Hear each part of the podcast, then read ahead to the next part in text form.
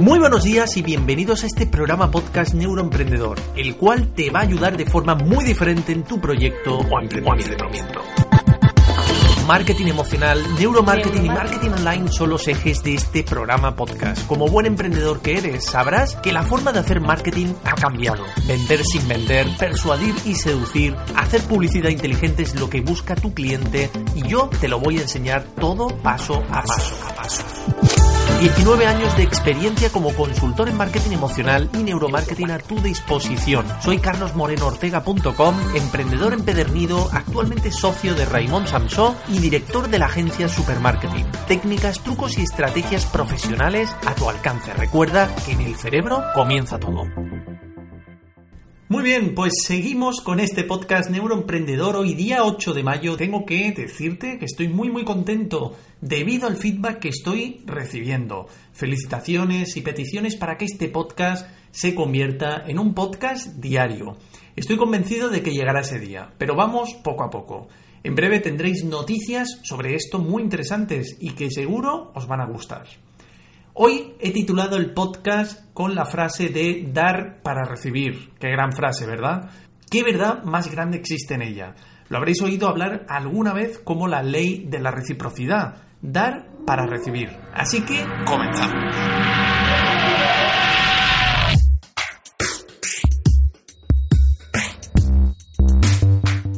Está más que comprobado que cuando das, en algún momento recibes se realizó un estudio muy curioso de psicología social en 1971 por la Universidad de Cornell, donde en una exposición de arte se exponían obras a los sujetos para que éstos las evaluaran.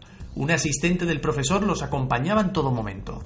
De repente este asistente se marchaba de la sala y volvía con botellas de refresco y se las regalaba a los participantes, uno por uno a esas personas que allí estaban evaluando las obras con una frase que decía, el profesor me autorizó a comprarme una Coca-Cola y traje esto para ti. Esto lo hicieron para un grupo, en concreto la mitad de las personas, y el otro grupo solo evaluaban sin el supuesto obsequio. Una vez terminaban de evaluar las obras, el asistente les decía a los sujetos del experimento que estaba vendiendo papeletas para una rifa, cuyo premio era un coche y que aquel que comprara más papeletas en ese día ganaría un premio de 50 dólares. Costaban 25 céntimos cada papeleta. Cualquier ayuda cuenta. Cuantos más compres, más posibilidades para ti. Eso es lo que decía esta persona. El resultado del experimento fue llamativo. Aquellos sujetos que habían recibido el refresco compraron más papeletas que los que no habían recibido nada. Pero lo realmente asombroso fue la diferencia. Los que habían recibido el obsequio compraron el doble de papeletas. La ley de la reciprocidad funciona. Solo hay que ver las páginas web de gurús del marketing y tops online para darse cuenta que recibir un regalo crea la obligación social de devolverlo en algún momento. El ser humano cuando recibe se activa una necesidad inherente de corresponder al regalo que recibe. Con ello se preserva el equilibrio entre dar y recibir. Lo que pasa es que esta ley no entiende de cantidades, es decir, puedes regalar algo muy pequeño y recibir a cambio algo muy muy grande. Esta ley de la reciprocidad la tenemos grabada desde pequeñitos y se transmite por las normas sociales impuestas reglas eh, de cómo tratar a los demás en nuestro entorno, comunidad. En otras palabras, devolver un favor se convierte en un símbolo de la construcción del entendimiento y la confianza mutua.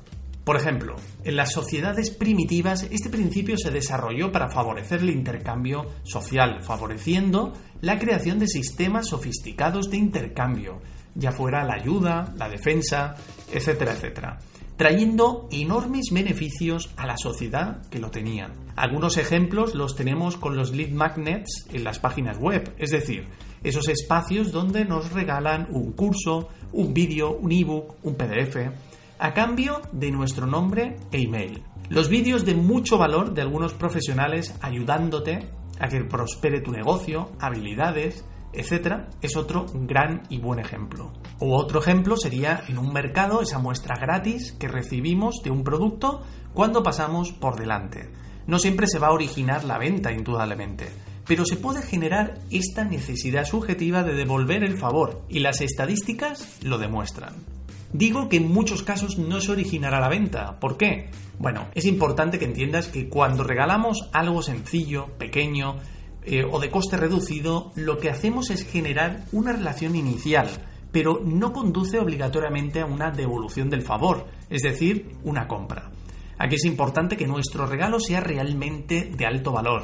Si la persona recibe un coste o sobreesfuerzo lo suficientemente alto en lo que estás regalando, las probabilidades de compra son altas. Esta ley la encontramos en muchos sitios.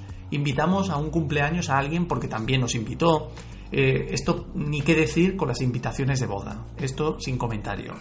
Está clarísimo que la ley de la reciprocidad funciona y es la reina de nuestra sociedad. Así que si no la tienes implantada en tu negocio online, te recomiendo que lo hagas cuanto antes y la pongas en funcionamiento para tu empresa o proyecto. Puedes comenzar con algo sencillo, ¿eh? no tiene que ser algo complejo, pero eso sí, que tenga mucho valor, un servicio regalado, una información valiosa, tu tiempo gratis, con ello crearemos en la persona que nos lea, oiga o vea un sentimiento de deuda y obligación. Una vez ocurre esto es cuando nosotros podemos pedir un favor recíproco, por ejemplo, la compra de un producto. Te voy a definir cinco puntos que tienes que tener en cuenta para incrementar de forma maestra tus ventas con esta técnica. Lo primero que tienes que tener en cuenta, el primer punto, es ser el primero en realizar el favor. Por ejemplo, Ahora que vienen todos los cambios en el tema de la protección de datos para entornos on y offline, si te anticipas, por ejemplo, y te dedicas a esto, y les envías a esas personas de forma gratuita un report con toda la información detallada de estos cambios, te aseguro que esas personas adquirirán un compromiso contigo y te brindarán su confianza, al menos en ese inicio. El segundo punto que quiero que entiendas y que apliques es que seas sincero y genuino, en definitiva, humilde.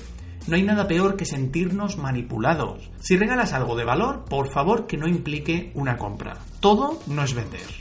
El tercer punto, tu regalo debe ser de alto valor. Tiene que ser útil, valioso, atractivo, fácil. Por ejemplo, si somos asesores contables y creamos una guía de consejos eh, prácticos para gestionar nuestro dinero de manera eficiente, entre otros, muchos potenciales clientes se sentirán obligados a aceptar las llamadas o promociones futuras de esos vendedores encubiertos. El cuarto punto, lo personal atrae más. Es decir, siempre que te sea posible, haz claro que el regalo proviene de ti o de una persona concreta. No es lo mismo a nivel cerebral que una empresa te regale algo que lo haga una persona. Se origina mucho más conexión y mucha más confianza. El quinto y último punto lo he titulado ¿Y ahora qué? Una vez que hemos regalado algo, ¿qué hacemos? Bueno, pues te informo que la clave no es generar una venta, aunque pueda parecértelo ahora mismo que estás oyendo esto, sino generar un sentimiento de deuda y mantenerlo en el tiempo. Por ejemplo, si después de descargar el regalo a la semana le enviamos un segundo regalo de, de, valor también, las expectativas que tenía esa persona sobrepasan lo que pudiese pensar en un principio. Por tanto, hay y existe más probabilidad de recibir en el futuro lo que tú deseas, que es la venta. Si estás pensando en introducir esta técnica en tu página web, en tu blog, en tu tienda online, etcétera, etcétera, ten en cuenta una cosa importante, que esté lo más arriba posible de tu home principal, lo más visual posible. No lo dejes nunca para el final de la página ni partes medias de la página. Es un área que debe estar lo antes posible este regalo, este lead magnet, esta llamada a la acción. Tenemos que ser los primeros y lo primero que vea el cliente para que la experiencia de usuario comience con muy buen pie desde el primer segundo. Muy bien, pues como cada programa destacamos dos noticias que me han llamado la atención esta semana.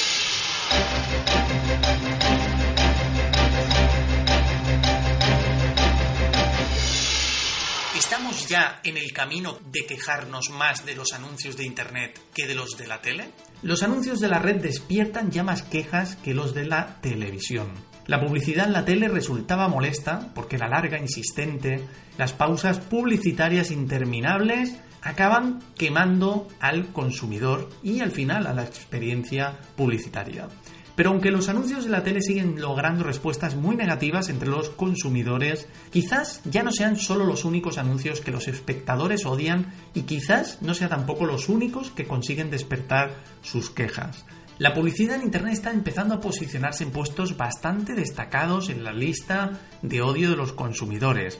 Así que te voy a eh, dejar aquí unas reseñas para que lo tengas en cuenta en tu publicidad.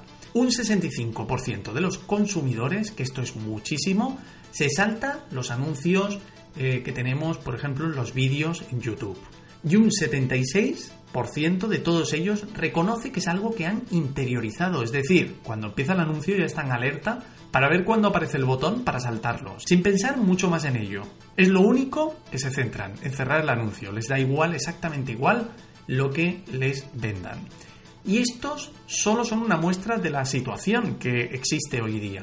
Por ejemplo, los consumidores también odian los desplegables o los anuncios que ocupan toda la pantalla, tipo pop-ups. Además, Google ha empezado a penalizar este tipo de, pop-ups invasivos. Ten esto muy en cuenta y piénsate qué tipo de publicidad ofreces y en qué plataformas. El día 25 entra en vigor el nuevo Reglamento General de Protección de Datos. Sí, eh, falta poco, seguro, seguramente muchos de vosotros ya lo sabéis, pero falta menos de dos semanas para que el nuevo Reglamento General de Protección de Datos entre en vigor y son muchos los usuarios que se preguntan si con esta nueva legislación se convertirán en dueños de sus datos. Mi recomendación es que te asesores con un buen experto sobre estos temas y amoldes tu entramado online a la nueva política que entra en vigor muy pronto. Bueno, pues hasta aquí el programa de hoy. El próximo programa tendremos una sección nueva muy interesante que te animo a escuchar. Solo te pido que valores este podcast como creas oportuno. Dejes algún comentario para tener feedback y recordarte que puedes oír este y el resto de podcasts en carlosmorenoortega.com. Ahora sí, me despido con una cita de Marvin Harris y te deseo una buenísima semana. La reciprocidad es la banca de las sociedades pequeñas.